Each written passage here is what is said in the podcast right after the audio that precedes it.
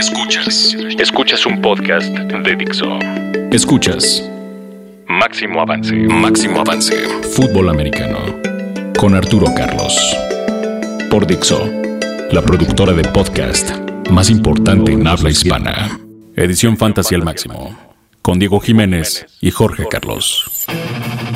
Fanáticos del Fantasy, ¿cómo están? Soy Diego Jiménez, me acompaña como siempre Jorge Carlos y hoy tenemos un invitado de honor para hablar del draft. La persona que a mi gusto sabe más de college en todo México es Ian Roundtree. Ian, ¿cómo estás? Oye, muchísimas gracias, Diego. La verdad es que nunca me habían presentado así. Este, Jorge, también un gustazo. Ya no habíamos trabajado desde hace rato juntos. ¿Cómo estás? Pero muchísimas gracias por la invitación. Y pues sí, sí, la verdad es que sí es mi mero mole el college.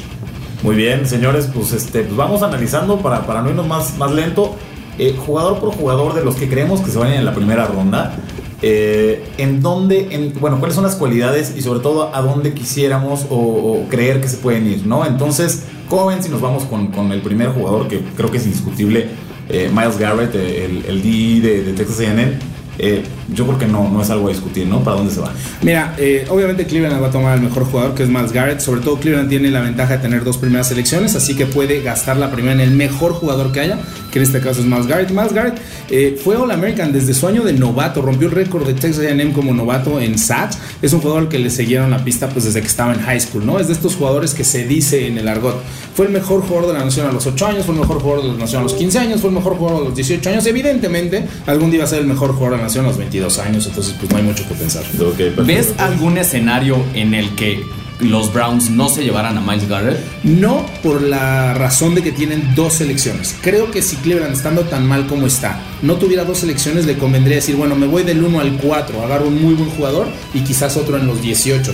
Pero no necesita hacerlo, tiene la 1 y la 12, entonces puede perfectamente incluso eh, quedarse ahí esperando uno de los corebacks, que debe llegar algunos corebacks, digo, porque sabemos que necesita corebacks, ¿no?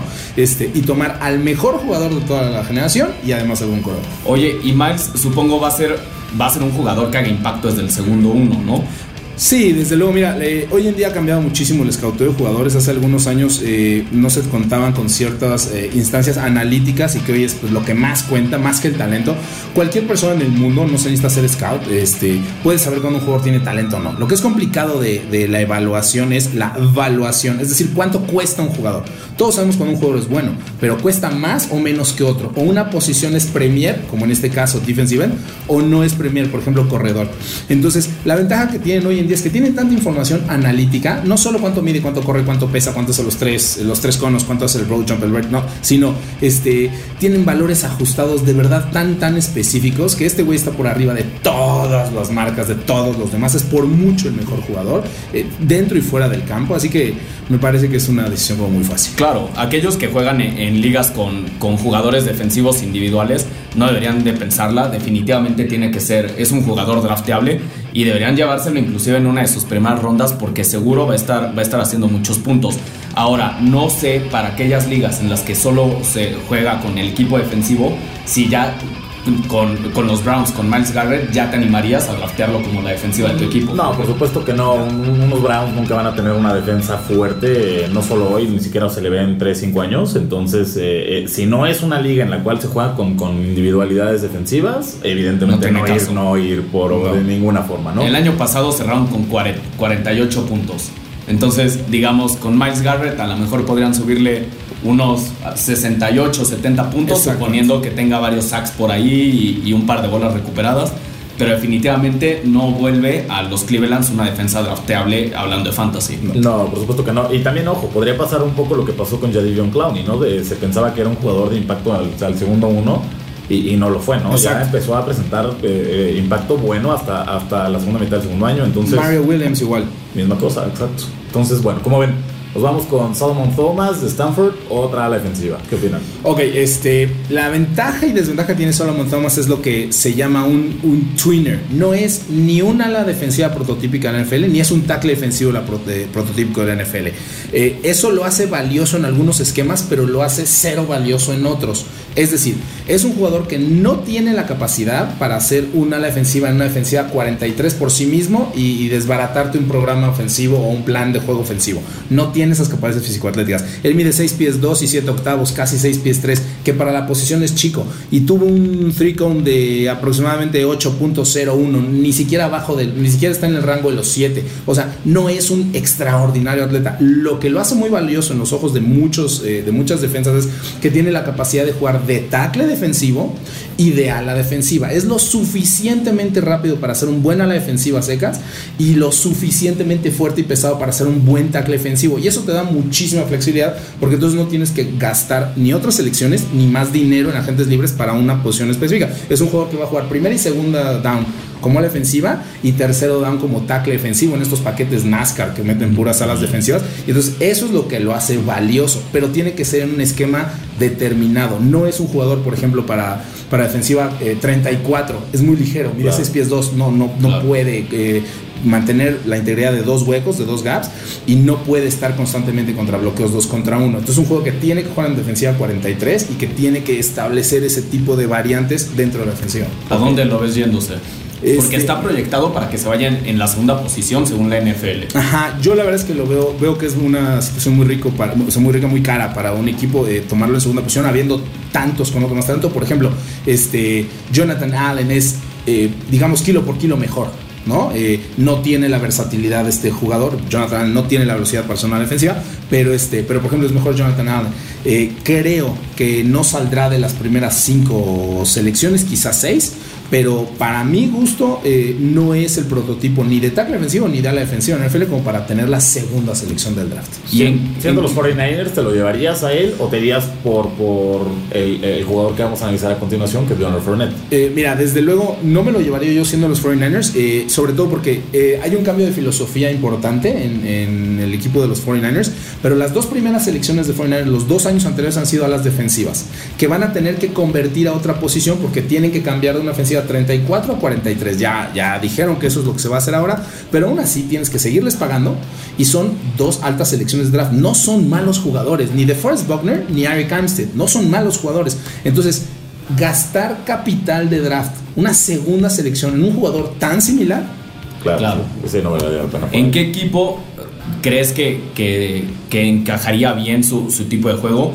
y que volvería al jugador, digamos, drafteable en temas de fantasy. Eh, hablamos de Solomon Thomas. Eh, cualquier equipo que corra una 43 equipos como Seattle, por ejemplo, es el clon, dicen, de Michael Bennett. Está la defensiva, tackle Seattle, que es que es este All Pro y, Pro Bowl. E, esa es la defensiva exacta. Una defensiva 43 que tenga necesidad eh, a lo largo de toda la línea. Porque también, si no tienes una necesidad de ala defensiva, le, estás quitando repeticiones y le estás quitando snaps a un extraordinario a la defensiva. O si lo metes a jugar de tackle defensivo, es un, es un jugador que no va a aguantar una temporada a la defensiva porque mide 6 pies 2. O sea, no es pesado. Sí, por supuesto. Ahora vámonos, vámonos entonces a tocar eh, el, el área ofensiva. Eh, Leonard Fournette, este corredor del SU que muchos han hablado de él. Eh, ¿Qué opinas? ¿Qué le ves? Bueno, Leonard Fournette es de esos este, especímenes físicos muy parecido a Derrick Henry el año pasado. Es mucho mejor atleta que Derrick Henry, obviamente, pero, pero es de ese estilo. Mide 6 pies 2, pesa 228 libras. Llegó a pesar 240 en el combine.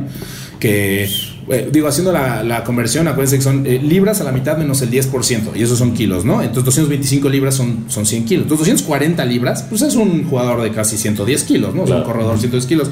Este. La gran ventaja que tiene Leonard Fournette y lo que hablábamos al principio es la versatilidad. Es un jugador que puede jugar en cualquier esquema, en cualquier ofensiva y que él puede llevar la carga del equipo. Él se puede ir desde la posición número 2 hasta la posición número 8, cualquier, o sea, lo vale porque le puedes dar el balón 30 veces por juego a lo largo de los próximos 10 años y no va a haber problemas. No es tan talentoso como Adrian Peterson, pero es ese tipo de back, diferente a los otros backs que vamos a analizar más adelante, que son a lo mejor extraordinarios o con mucho talento en determinadas áreas, pero que definitivamente no le puedes dar la bola 20, 25 veces en un juego porque a media temporada lo fracturaron de 10 cosas. Claro, hablan de que, de que Leonard yéndose a la ofensiva correcta podría ser el, el Zeke Elliott de este año. Sí, claro. Sí, sí, sí, desde luego. Por ejemplo, eh, Panteras de Carolina.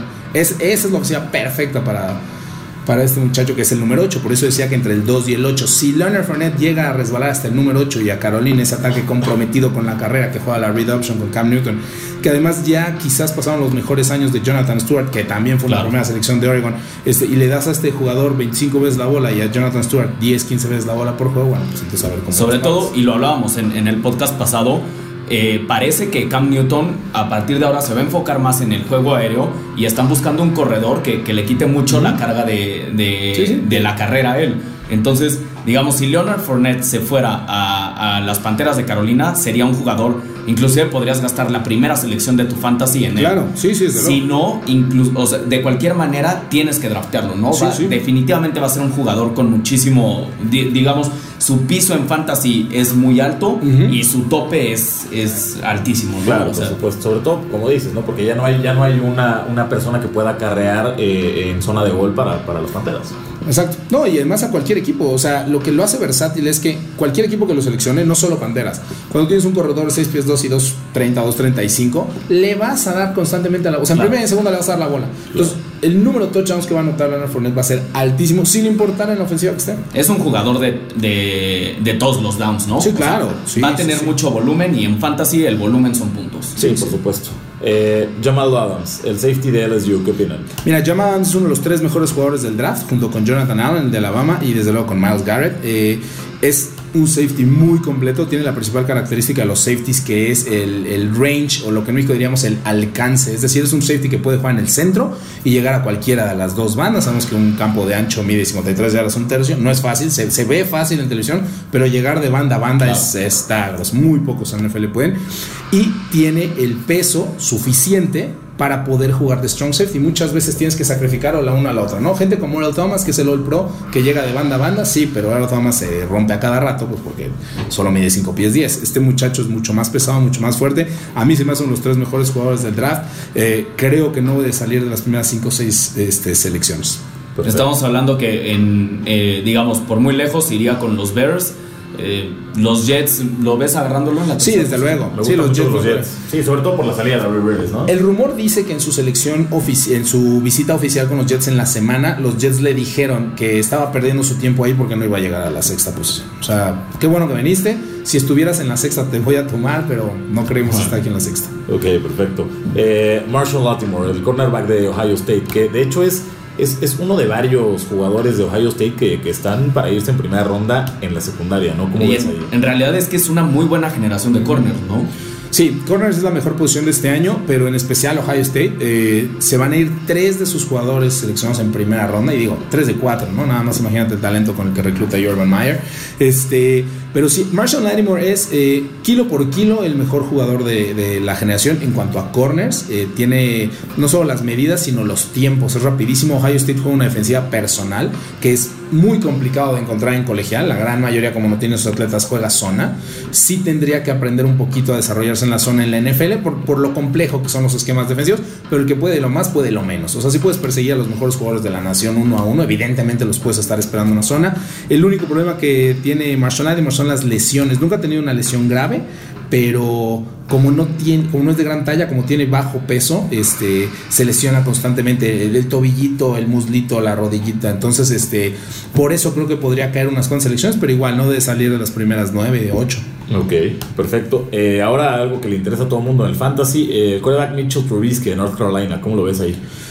Mira, Mitchell Trubisky es, sin lugar a dudas, el, mejor quarterback de la generación. Eh, eh, no es una buena generación de quarterbacks. No es una buena generación. La, calificación de los quarterbacks no son altos. Lo que haces cuando escauteas a alguien es que tienes 10 parámetros, 5 son parámetros específicos todos los equipos del mundo manejan cinco parámetros específicos para todas las posiciones y luego tienes, eh, perdón, cinco generales y cinco específicos dependiendo de la posición eh, y se le otorgan grados a cada una de esas, ¿no? Se les dan calificaciones, la máxima siendo 7. No es una calificación, no tienen calificaciones altas los corebacks, desafortunadamente es lo mejor que hay. Los equipos no se, que no tienen coreback no pueden seguir perdiendo el tiempo sin seleccionarlo y Trubisky es... Eh, está por arriba de los demás, ¿no? O sea, yo no tengo dudas con que es el mejor este, prospecto de esta generación y, digamos que su mayor problema no es la falta de talento, es que solo fue titular un año. Quizás si tuviese juegos, dos o tres, ah, exactamente, el último juego, el último año. Entonces, quizás si tuviera dos años sería por mucho el jugador número uno del draft, pero la gente dice, bueno, es que a lo mejor simplemente tuvo una buena generación, a lo mejor él no es tan bueno. Claro.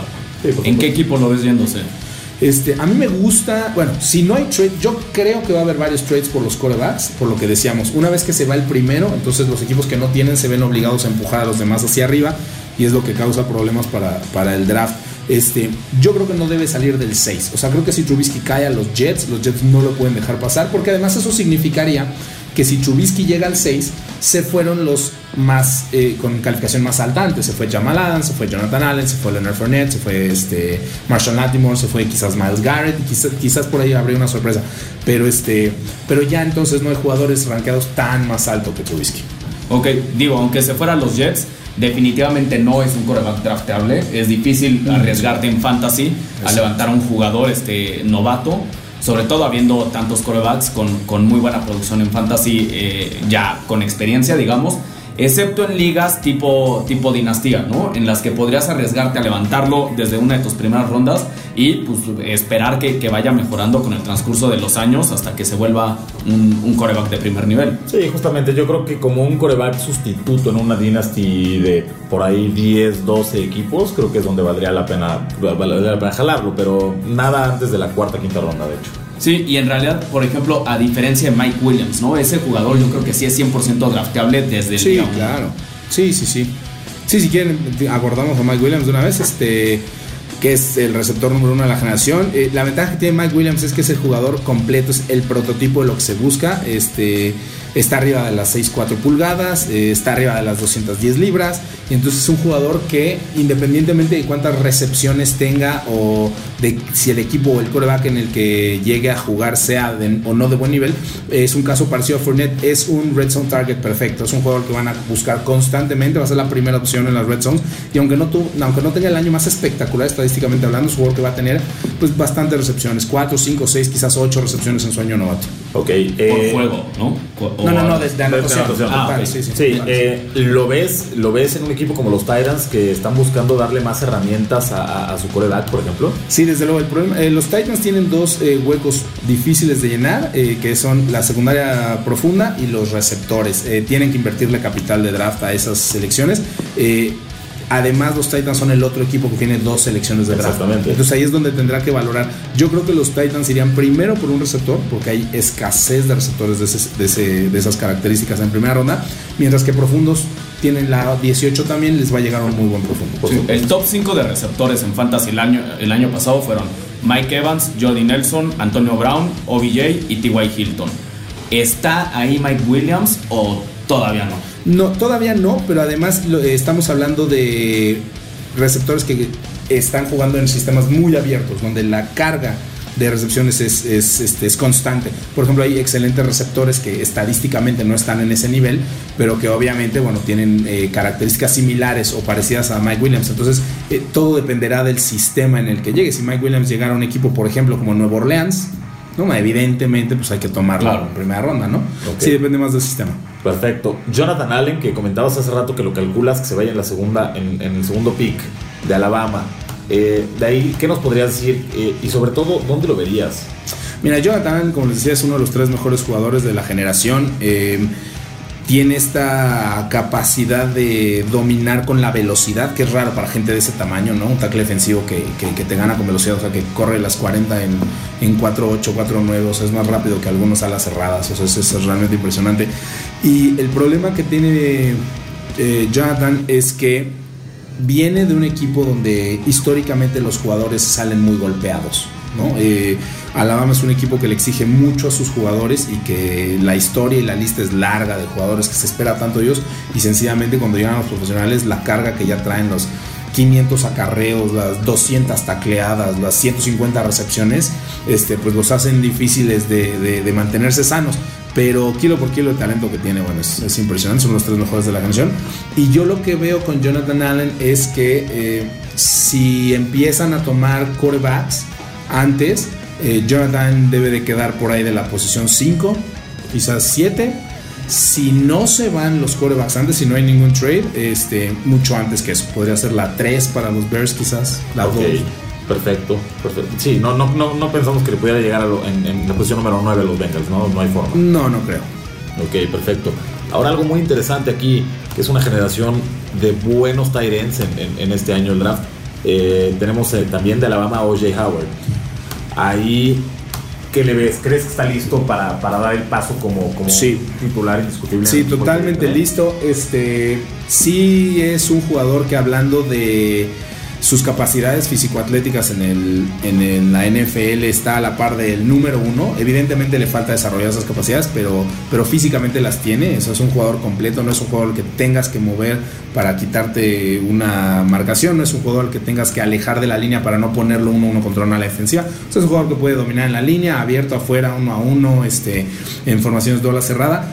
Este, y será importante ver a qué equipo llega, eh, porque pues, hay equipos que no le lanzan tanto a las alas cerradas, pero un jugador de estas características y donde llegue puede ser. Sí, oye, Howard en realidad está proyectado para llegar a, Baltimore. O, bueno, hay quienes lo, pronostican para que llegue a Tampa. Yo no creo que, que llegue tan lejos. No, no, no creo que caiga tanto. Pero, insisto, todos los drafts es lo mismo, dependemos de dónde se vayan los corebacks. Claro, ok, perfecto. Ahora, eh, del lado del que lanza la bola, el segundo en la posición lo considerarías a Deshaun Watson de Clemson. Mira, sí, creo que los intangibles de Watson, que son bien conocidos, ese liderazgo, esa, es un ganador, ¿no? Donde se para en cualquier situación, en cualquier este, rubro, ha sido ganador. Yo no dudo que pueda llegar a ser un buen coreback titular en el NFL, un buen coreback.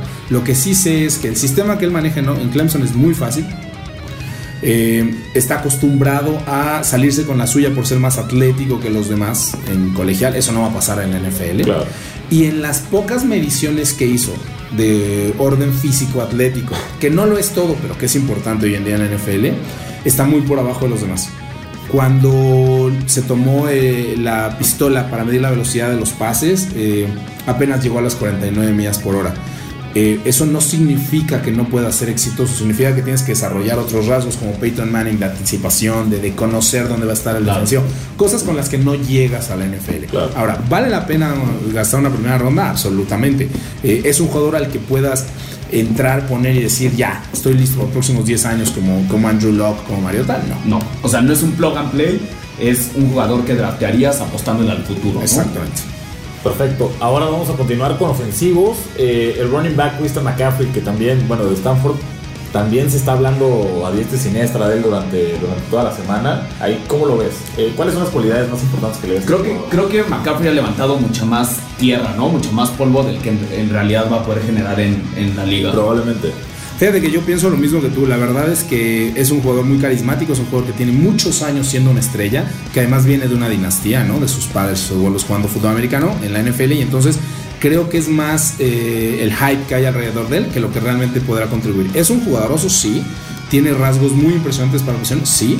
Yo para empezar no creo que vaya a acabar siendo un corredor, creo que va a ser como Reggie Bush. Con un slot. Ajá, claro, claro. Este, desde luego, eh, yo no sé que, cómo lo estén planeando utilizar los, los corredores ofensivos, pero sí sé que es un jugador que eh, su físico no da para más, o sea, está en los seis pies penitas y está alcanzando las 200 libras. Quizás, quizás en el mejor momento va a llegar a pesar 215 libras, no más. No es un jugador que le puedas dar 20 veces la bola, es un jugador que lo tienes que usar afuera de la línea, no corriendo entre tacles. Y ya veremos a final de año si realmente fue un corredor, ¿no? Es, que se ubicó en el backfield y que le dieron determinado número de snaps o si fue más el, estilo que usaba Reggie Bush, ¿no? Este, que sí, sí tiene la denominación de corredor, pero, pero juega más bien como un slot. Ahora, sí está catalogado como uno de los jugadores con las mejores manos en el draft. Digamos, o sea, y, es mucho lo que estás diciendo. Probablemente termine siendo más un wide receiver en la NFL. Al final tiene, es muy rápido, tiene buen cuerpo y tiene muy buena movilidad pero no es un jugador de, de todos los downs, ¿no? ¿no? ¿no? te va a aguantar todo el ritmo del partido, sobre todo si, si es una ofensiva que corre entre los tackles mucho. Sí, exactamente. Eh, ahora, bueno, vamos, vamos con dos wide receivers eh, que los, los catalogas como el 2 y el 3 eh, ¿no? en, tus análisis, que es Corey Davis y John Ross. Ok, diametralmente distintos. Corey Davis es un receptor de posesión, es un receptor con extraordinarias manos. Eh, tiene varios récords de la NCAA, viene de Western Michigan, de los Broncos. Y este. Y lo que tiene y lo que tiene Corey Davis, como les decía, son esas manos, ese jugador que en terceras oportunidades, tercera y siete, tercera y diez, este, te va a hacer la atrapada difícil, eh, que puedes saltar por un balón y quitárselo a un safety y a un corner al mismo tiempo, que lo puedes poner dos a uno y que va a lo que se dice box out, no utilizar su cuerpo de manera como básquetbol, estirar los brazos, ganarlo pero no es un jugador que se vaya a escapar, no es una amenaza profunda, no es un jugador que le vaya este, a ganar por piernas a, un Eric Berry, a un Thomas, a un Richard Sherman. Entonces hay que saber cómo utilizarlo. Eh, yo supongo que en Fantasy su volumen de recepción va a ser muy alto pero no veo que tenga muchas anotaciones ni muchas yardas. Está proyectado para irse en promedio en la, en la selección 13, es decir, a, los Cardinals. Creo que eso podría ser muy beneficioso en fantasy porque está llegando a una ofensiva con un coreback con mucha experiencia en la liga, con buena mano y en donde, digamos, el, juego aéreo, al final probablemente este es el último año de Fitzgerald. y eso le, le, da oportunidad a Corey Davis de aprender. Y, digamos, el, el corredor este, David Johnson podría tener la oportunidad de enfocarse más a la carrera y dejar de participar tanto en el juego aéreo. Entonces, definitivamente Corey Davis debiera ser, debiera ser drafteable, sobre todo si termina en Arizona. Si no, incluso a lo mejor no en tus primeras rondas de fantasy, pero sí, digamos, por ahí de la ronda 8 o 9, claro. debiera ser, digamos, tu, tu, wide receiver 3 o primera banca. Ahora, por ejemplo, eh, si Arizona obtiene a Corey Davis, a mí se me haría una. Eh, o sea, para Corey Davis sería extraordinario. O sea, y, y en el sentido que nos atañe hoy en día el fantasy, bueno sería, como dices, no solo drafteable, sino, sino muy recomendable. Eh, yo creo que Arizona es de los que está tratando de encontrar un coreback. Yo creo que Arizona sería de los que podrían hacer un trade por un coreback porque están a la mitad de la primera ronda. Es difícil que le llegue alguno de los tres. Si no consigue uno en primera ronda, es difícil que le llegue uno bueno a la mitad de la segunda. O sea, Arizona, Houston, Kansas City son esos tres equipos que están fuera de los lugares para corebacks y que creo tendrían que hacer un trade para llegar por alguno de ellos.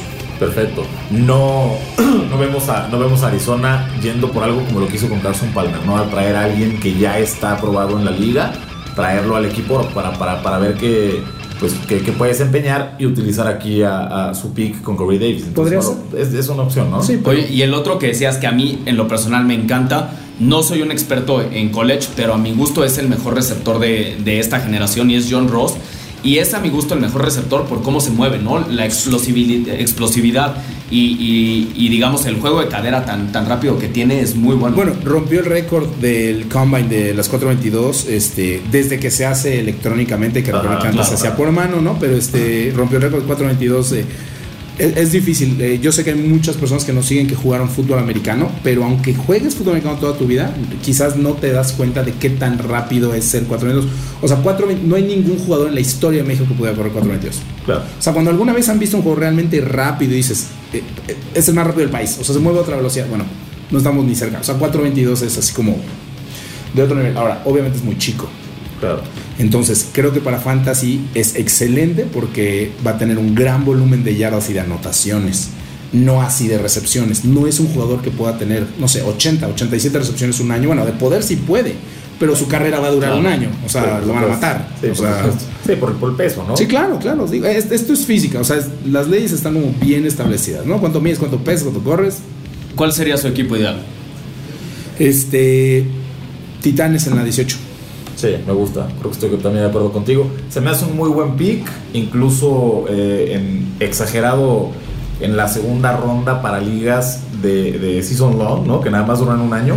No así como dices en, en Dynasties, ¿no? Ahora, si pasa justo lo, que mencionabas, Ian, que en la 18 se llevaran los Titanes a John Ross y este, se llevaran también a Mike Williams en, digamos, en su primera selección eso volvería no solo a, digamos, a los dos receptores muy atractivos, yo creo que Mariota se volvería instantáneamente un jugador súper atractivo. Y se complementarían. Mira, hay equipos que lo hacen generalmente. Tampa Bay también cuando tiene un par de selecciones eh, se llama double dip seleccionas de la misma posición, ¿no? Tampa Bay lo hacía, por ejemplo, con los niños defensivos. Este, hay equipos que lo hacen, que van por dos profundos, por dos receptores. No es para nada, o sea, no es lo más normal, pero no es descabellado que pudiera pasar.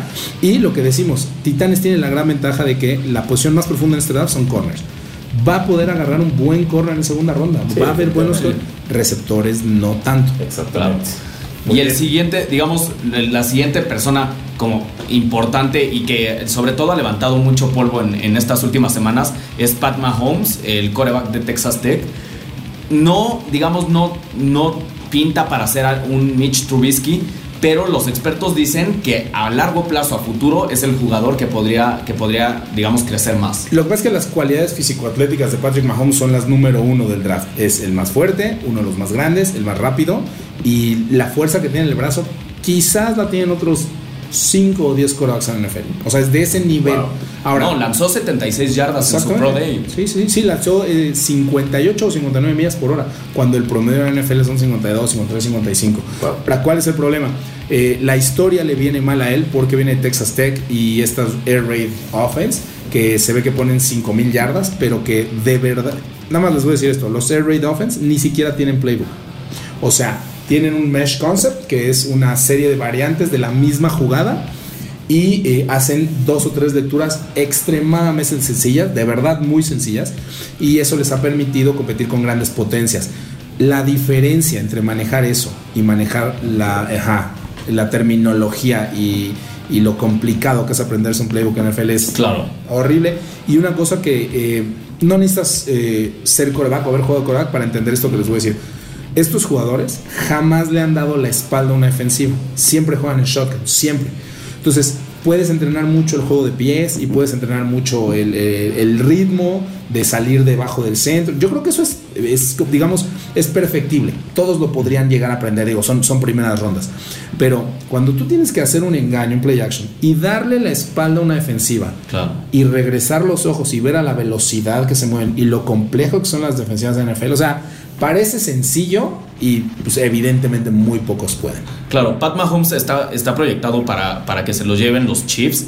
Obviamente no jugaría la primera temporada. Exactamente. Y, en realidad eso le conviene, ¿no? A lo mejor sentarse dos o tres temporadas atrás de, un coreback que le enseñe. Aprender. Entonces, digamos, Pat Mahomes, se lo lleve quien se lo lleve, no es drafteable en fantasy porque no va a jugar. No va a jugar. Sí, por supuesto. Ahora tenemos ahí un, un tercer back bastante interesante que es Dalvin Cook de Florida State. Ahí, ¿qué, cualidades le ves a, este running back? Mira, Dalvin Cook es quizás junto con Joe Mixon el que más talento tiene. O sea, es el que reúne las mayores características que son deseables hoy en día para un running back. ¿Más que eh, Fournette? El problema de Fournette no es que es que es un back tradicional. O sea, Fournette le vas a dar 35 veces la bola y le vas a vender un par de pasecitos, ¿no? Y se puede quedar en terceras a cubrir. Este, Dalvin Cook es más como los Sean McCoy, por ejemplo. O sea, depende de la ofensiva más que de él mismo, pero es el más completo. Es decir, no hace nada tan bien como Fournette, pero hace más cosas bien. Entonces, este, Dalvin Cook dicen que podría eh, caer hasta la segunda ronda. Yo lo veo imposible. Eso es una primera ronda. Y desde luego que tiene gran valor en el fantasy por todo lo que puede hacer. Es un jugador que puede jugar las tres downs. Claro, sobre todo. Y yo también veo complicado que, que caiga hasta la segunda ronda porque si se llegara a aparecer, digamos, en las, en, las últimas elecciones de la, primera ronda, está Oakland, que le urge un corredor y que yo, ya lo dije el podcast pasado, no veo cerrándose lo de, lo de Marshawn Lynch. Probablemente inclusive eh, podría caer en, Green Bay, ¿no? Si Green Bay se lo llega a topar, definitivamente también se lo lleva. Al final, si tienes a Ty Montgomery como, como tu corredor número uno y a Christine Michael, Dalvin Cook es un upgrade instantáneo. Enorme, sí, claro. Ok, perfecto. Este, y pues para cerrar, eh, vamos, vámonos al lado de nuevo con los Tyrants. Está David Yoku de Miami. ¿Qué le vemos a este señor? Pues mira, Yoku es eh, esa larga tradición de alas cerradas de la Universidad de Miami este, como Shockey, como Kellen Winslow, eh, son extraordinarios atletas. Son más atletas que jugadores de fútbol americano. Eh, en Yoku solamente jugó tres años de colegial. Su primer año llegó a la Universidad de Miami becado eh, como atleta, me refiero en el atletismo, ¿no? Él corría 100 metros planos y corría salto de altura y salto de longitud. Hizo la transición porque algunos de estos jugadores eh, o de estos estudiantes llegan muy jóvenes a la universidad, 17 años, 17 años, 6 meses, y siguen creciendo. Y, sabemos que al igual que fue en atletismo, pues no, no hay corredores de 100 metros planos de 1,86, pues porque haces más resistencia al viento, o sea, no se puede, ¿no? Entonces este, se tuvo que cambiar de deporte para mantener una beca este, deportiva en la Universidad de Miami y le ha costado trabajo desarrollarse, evidentemente no tiene grandes números, pero, pero es un extraordinario atleta. De hecho, es mejor atleta que O.J. Howard. Lo que pasa es que O.J. Howard es más completo, es más jugador. Claro. Hoy, de Sean Kaiser, que digo, ha, levantado muchas dudas, porque aunque viene de, un gran equipo y, digamos tiene talento, preocupa mucho la, inestabilidad que tiene, ¿no? Sí, este, yo veo ahí un problema. Eh, obviamente no con Deshaun Kaiser. Eh, ha sido muy atacado por su mala temporada y todo eso está en video, entonces no hay cómo defenderlo, ¿no? O sea, es cierto. Eh, lo que yo veo es que su temporada de junior fue mucho mejor. y Notre Dame se vino para abajo. No de Sean Kaiser, todo el equipo de Notre Dame, exactamente. Entonces creo que el problema que tiene de Sean Kaiser es que su evaluación habrá que ver si tú decides que es, te basaste en la de junior o en la de senior. Y, este, y habrá que ver si crees que lo que se rompió adentro de Sean Kaiser, hablando mentalmente, emocionalmente, este, es corregible o nunca va a volver a ser el que fue antes. Se me hace un caso similar al de Hackenberg, que, que ya lo mencionaron. Hackenberg era la selección número uno este, unánime después de su año novato en Penn State, cuando estaba de head coach Bill O'Brien, el head coach de, de los Texans. Se va O'Brien, llega James Franklin y lo rompe. Y entonces no solo se desploma Hackenberg, se desploma Penn State en esos primeros años, además por el escándalo, digo, no es culpa de Franklin, pero este, y, se desploma en el draft. Entonces yo veo las mismas capacidades de, Kaiser, creo que es el mismo caso, eh, dependerá a quién le haces caso. Eh, Kaiser era considerado el jugador unánime número uno para este año, arriba de Garrett cuando estaba jugando su junior y se empezó a desplomar con la temporada de Notre Dame. Depende, digamos, depende quién se lo lleve, podría tener mejor futuro o no, pero definitivamente se lo lleve quien se lo lleve no va a jugar, ¿no? No, no, es un no es un coreback drafteable para para fantasy y por último y antes de cerrar lineros ofensivos que pudieran hacer un impacto desde el segundo uno y que pudiera aumentar el valor del coreback al que estén protegiendo. Ok, es la peor generación de lineros ofensivos de los últimos 15 años no hay más de tres tackles, que es la posición premier, ¿no? Este, es raro que se llegue a gastar una primera ronda en un centro o en un guard. Generalmente lo que buscas son tackles, porque además, si no funcionas como tackle, perfectamente te puedes pasar de guard, y si no, perfectamente te puedes pasar como centro. Pero al revés no funciona. Si no funcionas como centro o como guard, no te vas a ir como tackle, que es más difícil. Entonces, hay tres jugadores que se pueden eh, draftear, dos de ellos son muy similares, el caso de Ryan Ramchick de Wisconsin y el caso de Garrett Bowles de Utah. El caso de Cam Robinson de Alabama es totalmente diferente porque es mucho más grande, mucho más pesado y él sí no puede participar en cualquier esquema, él tiene que participar en un esquema de bloqueo personal, que hay, hay dos grandes vertientes de bloqueo en la NFL, que es por zona o personal, o man to man, ¿no? no hay, digo, hay mil esquemas, pero esos son los dos grandes. Como hablar de West Coast Offense y de, y de spread, ¿no? O sea, hay, dos grandes sistemas. Entonces, son diferentes y eh, a mí me gusta más Garrett Bowles. Creo que él es el mejor eh, kilo por kilo. El problema que tiene la NFL con Garrett Bowles es que es su edad. Él se fue a unas misiones mormonas, él viene de Utah y él cumple 25 años y ahorita va, a tener casi 26 cuando juegue su primer juego. Es decir, cuando termine su primer contrato va a estar arriba de los 30 años. Wow. Entonces, eh, difícil. vamos, de estos dos jugadores que, que, mencionas, serían muy buenos landing spots tanto los Giants como los Broncos. Sí, desde luego. ¿Crees que ellos estarían buscando en su primera, en su primera selección alguno de ellos dos? Sí, sí llegan. Pasa lo mismo con los Cuando una generación es mala en algún sentido, los equipos empiezan a sobredraftearlos. Si yo necesito y tengo un hueco enorme en, en, tackles, pues entonces lo escojo aunque no sea de ese talento. Y entonces empiezan los runs empieza el otro equipo que necesita y sube por él, y entonces el tercero que necesita un tackle y sube por el tercero. Y entonces me parece que cualquiera de estos es primera ronda, sí, pero yo no creo que llegue, por ejemplo, hasta los Giants. Creo que va a llegar a Denver, alguno de ellos tres, sí. Ok, perfecto. Eh, pues digo, básicamente eh, hasta aquí sería el análisis, ¿no? De, de, dónde creemos que pueden caer los jugadores ofensivos con mayor impacto para, para este fantasy, para este año. Eh, ya la semana siguiente estaremos hablando a dónde fueron, ¿no? Sí, eh, podremos hacer el análisis eh, evaluando a, qué equipo cayó cada quien y entonces podremos empezar a proyectar quiénes van a tener un impacto real en fantasy desde, desde el segundo uno, digamos, y quiénes habrá que esperar a ver cuál es el, el resultado. De cualquier manera, obviamente 40 minutos de, de, de, draft es muy poco tiempo. Les recomendamos, si han estado haciendo unas cápsulas en máximo avance analizando, digamos, al top de jugadores. Si les interesa, si de verdad quieren estar preparados y entender un poco antes de que arranque el draft, ya deberían haberlas visto, si no, todavía están a tiempo de hacerlo. Claro. Ian, ¿en dónde te pueden seguir? Este, muchas gracias. Eh, bueno, principalmente en Twitter tenemos con Roundtree NCAA, así como casi como escuchar, Roundtree e, con doble A al final, NCAA. Este, lo más fácil es seguirnos a través de Máximo Avance, obviamente, si nos hacen favor. Y, este, y también no olviden que estaremos pasando el draft en vivo el jueves por Máximo Avance. Este para que bueno nos acompañen y además pues tengan el análisis en, nuestro idioma. Claro, todos aquellos que no tengan tiempo de salirse de la oficina para llegar a su casa a verlo, los que los agarren el tráfico, este, los que solo tengan un teléfono celular, los que no quieren escuchar en español. Exacto. los que les dan flojera, los comentaristas digamos de, la televisión, están pueden verlo en máximoavance.com para los que se, digamos, se conectaron para escuchar este, algo sobre la LFA, ya está definido el Tazón México. Se va a jugar, va a ser Dinos contra Mayas otra vez. Dinos venció a, Raptors 13-10. Así es. Y Eagles venció, perdón, Mayas venció a Eagles 40-18. Ese sí fue una sorpresa. Habíamos cantado, Jorge cantó Eagles, yo canté Mayas, los dos habíamos cantado Raptors, entonces por cuarta semana consecutiva me llevo yo el, el, cinturón de los picks. Habrá que ver, gente de verdad, no se lo pierdan, vayan al estadio, va a valer muchísimo la pena el partido, creo que va a tener muchísimo nivel. Si no pueden porque ya se acabaron los boletos o porque no pueden hacer el viaje desde donde sea que estén, máximoavance.com, ya saben que ahí lo pueden ver. Este, me parece que también se va a transmitir en televisión abierta. Sigan, eh, síganos en Máximo Avance en Facebook para que a tiempo les podamos avisar en dónde va a ser. Creo que eso es todo por hoy. Ian, de verdad, muchísimas gracias. muchas gracias a ustedes. Ojalá podamos, eh, una vez que haya pasado el draft, vamos a tener tiempo de, analizar toda, digamos, lo que queda de, la pretemporada y claro ojalá puedas acompañarnos. Cuando ustedes me digan. Perfecto, pues muchísimas gracias, Ian. Muchísimas gracias, Diego. Muchas gracias a todos. Ya saben, Máximo Avance en Facebook, en Twitter, Máximo Fantasy.